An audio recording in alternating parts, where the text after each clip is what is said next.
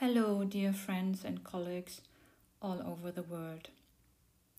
A Gestalt friend in Israel, Tali Levine by Yosef, wanted me to write an article on the pandemic corona, listening and telling what Martin Buber would say concerning the actual situation in the world.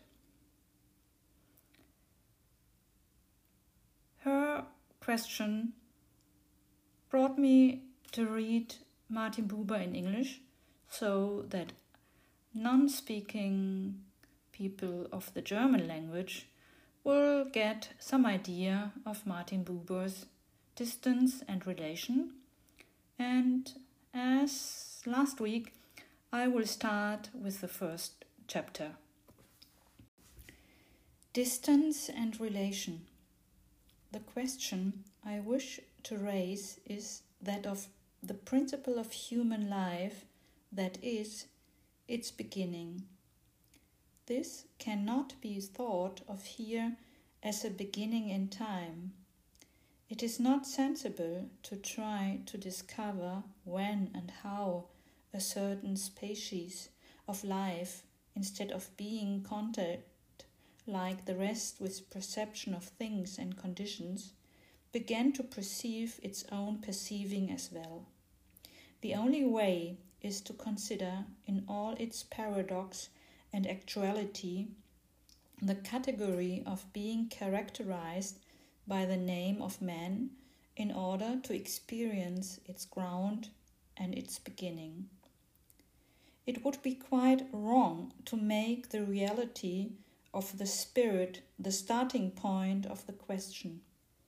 The one way to expose the principle of a being is first to contrast its reality with that of other known beings. But the reality of the spirit is not given to us apart from man.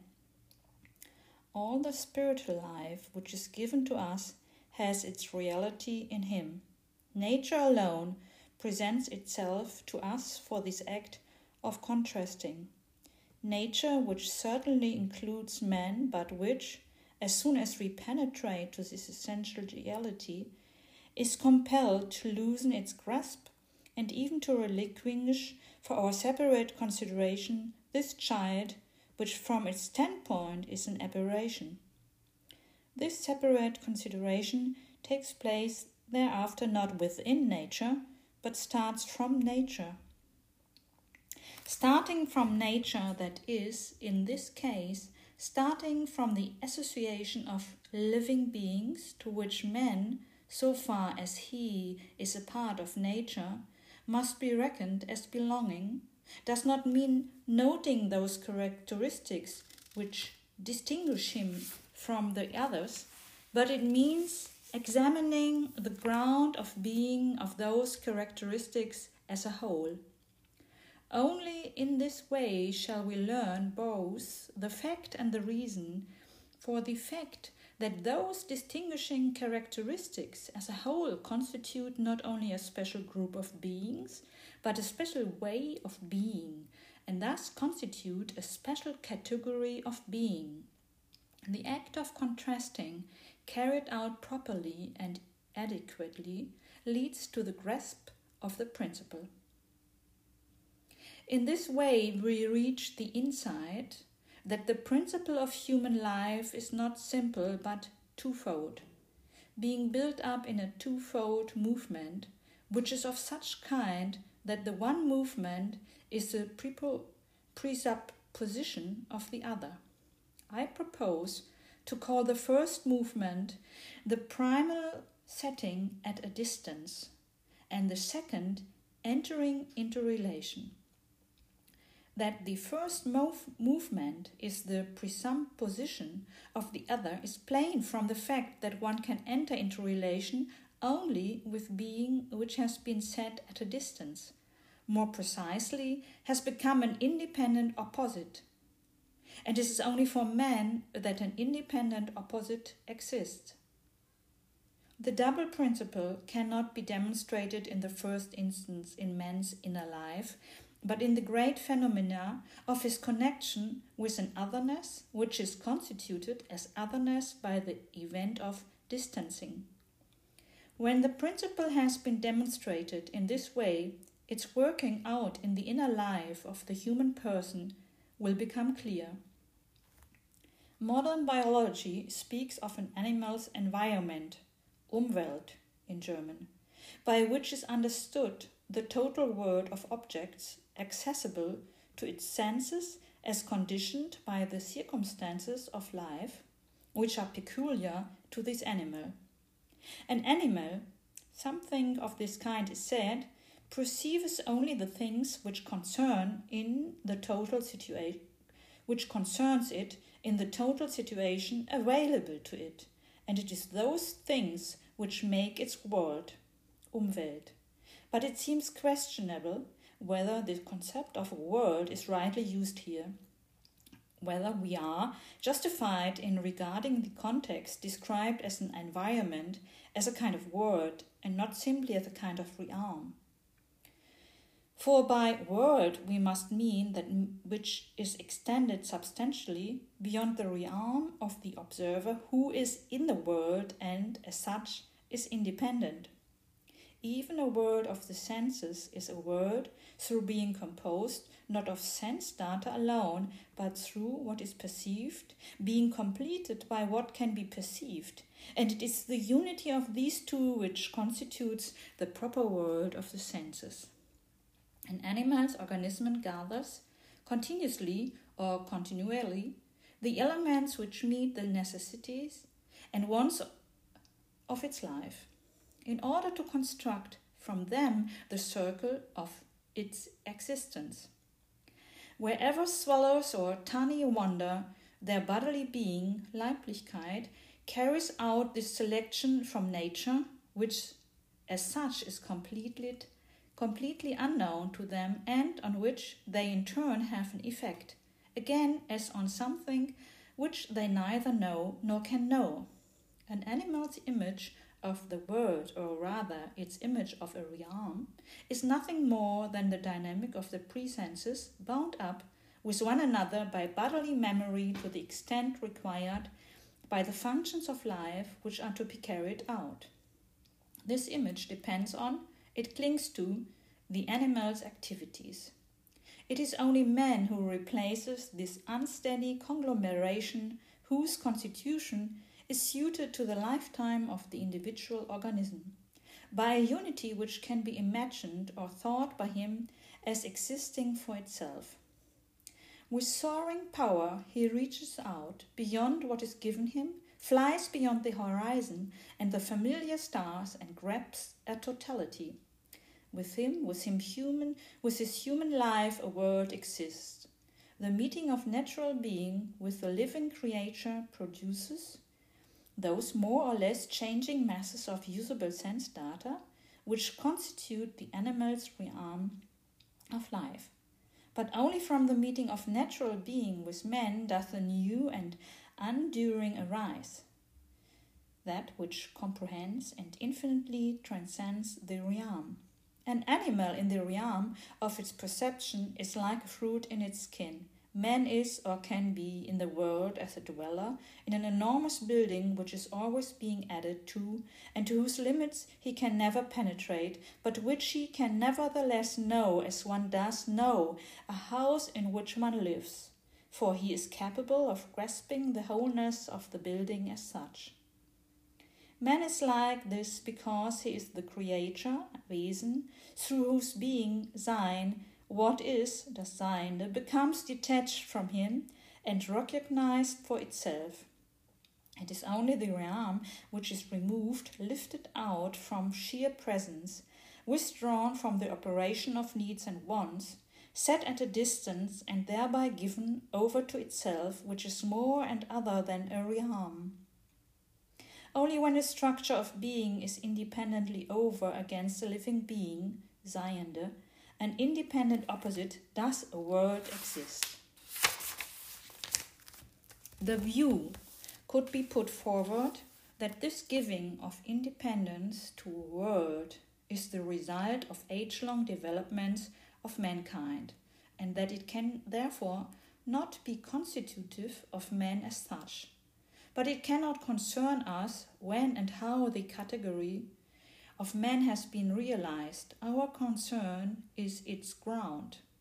When a world exists, and to the extent to which it exists, there exists the man who conditions it, and he is there not in the sense of a species of living creatures, but of a category which has moved into reality.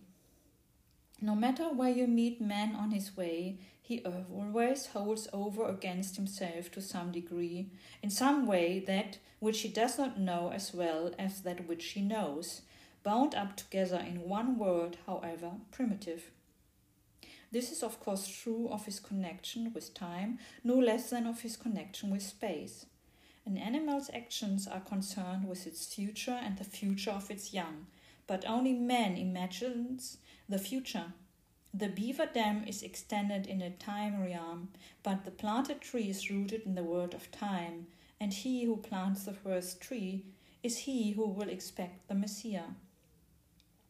Now, the second movement has been added to the first. Man turns to the withdrawn structure of being, Seiende, and enters into relation with it. First and second are not to be taken in the sense of a temporal succession.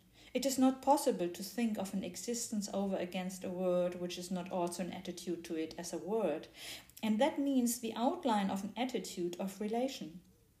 This is to say no more than that an animal does not know the state of relation because one cannot stand in a relation to something that is not perceived as contrasted and existing for itself.